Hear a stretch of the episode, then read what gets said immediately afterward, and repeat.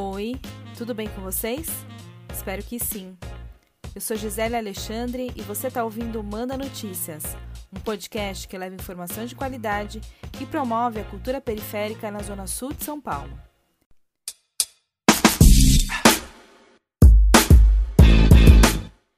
Está cada dia mais difícil colocar o clássico arroz com feijão na mesa do brasileiro. Não bastasse a quarentena, que nos obriga a ficar em casa para não correr o risco de ser contaminado pelo coronavírus, agora comer em casa também está ficando difícil. De acordo com o Índice de Preços ao Consumidor Amplo, IPCA, que é o estudo feito mensalmente pelo IBGE para medir a variação dos preços de produtos e serviços do país, o arroz teve um aumento de 19,25%, o feijão carioca de 12,1% e o óleo de soja um aumento de 18,6% desde o início do ano.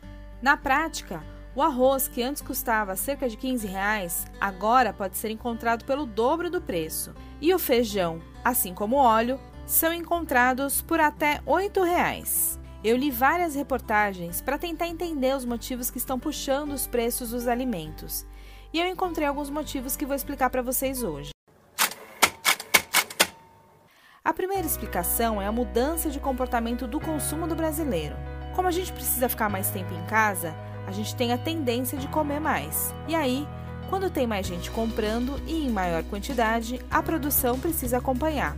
Porém, aí vem a segunda explicação, que tem a ver com a supervalorização do dólar e, consequentemente, o aumento da exportação.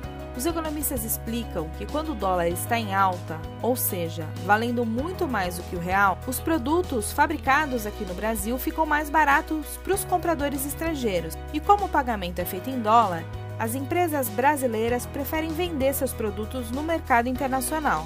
Ou seja, eles passam a vender mais para fora do país para poder receber mais dinheiro. Assim, a quantidade de produtos disponíveis no país diminui e por conta da alta procura, o preço aumenta. E para explicar a alta da procura, tem terceiro motivo que contribui com a inflação dos alimentos, e ele se chama auxílio emergencial. Como o benefício é destinado para as pessoas mais pobres, de acordo com os especialistas, a maior parte da renda dessas pessoas é usada com alimentação. Então, quando essas pessoas têm mais dinheiro, a tendência é que a procura por alimentos seja maior.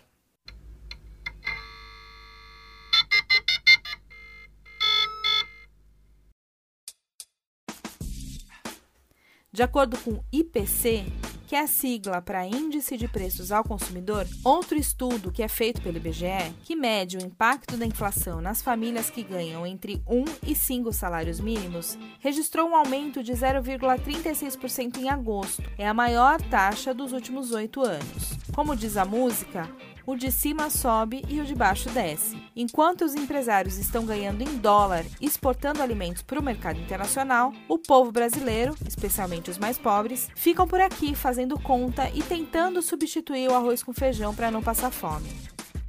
Por hoje é isso. Eu sigo acompanhando as principais notícias e trago aqui, de um jeito que a gente entende, nos próximos episódios. Beijo grande, se puder, fique em casa e tenha fé que isso vai passar. Manda Notícias, um podcast que leva informação de qualidade e promove a cultura periférica na Zona Sul de São Paulo.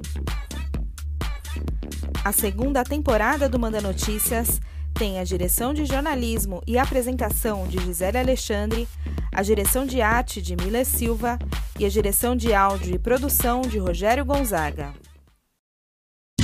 A gente não pode comer arroz. A gente não pode comer feijão. Ainda tem que andar descalço, sem ter que pisar no chão.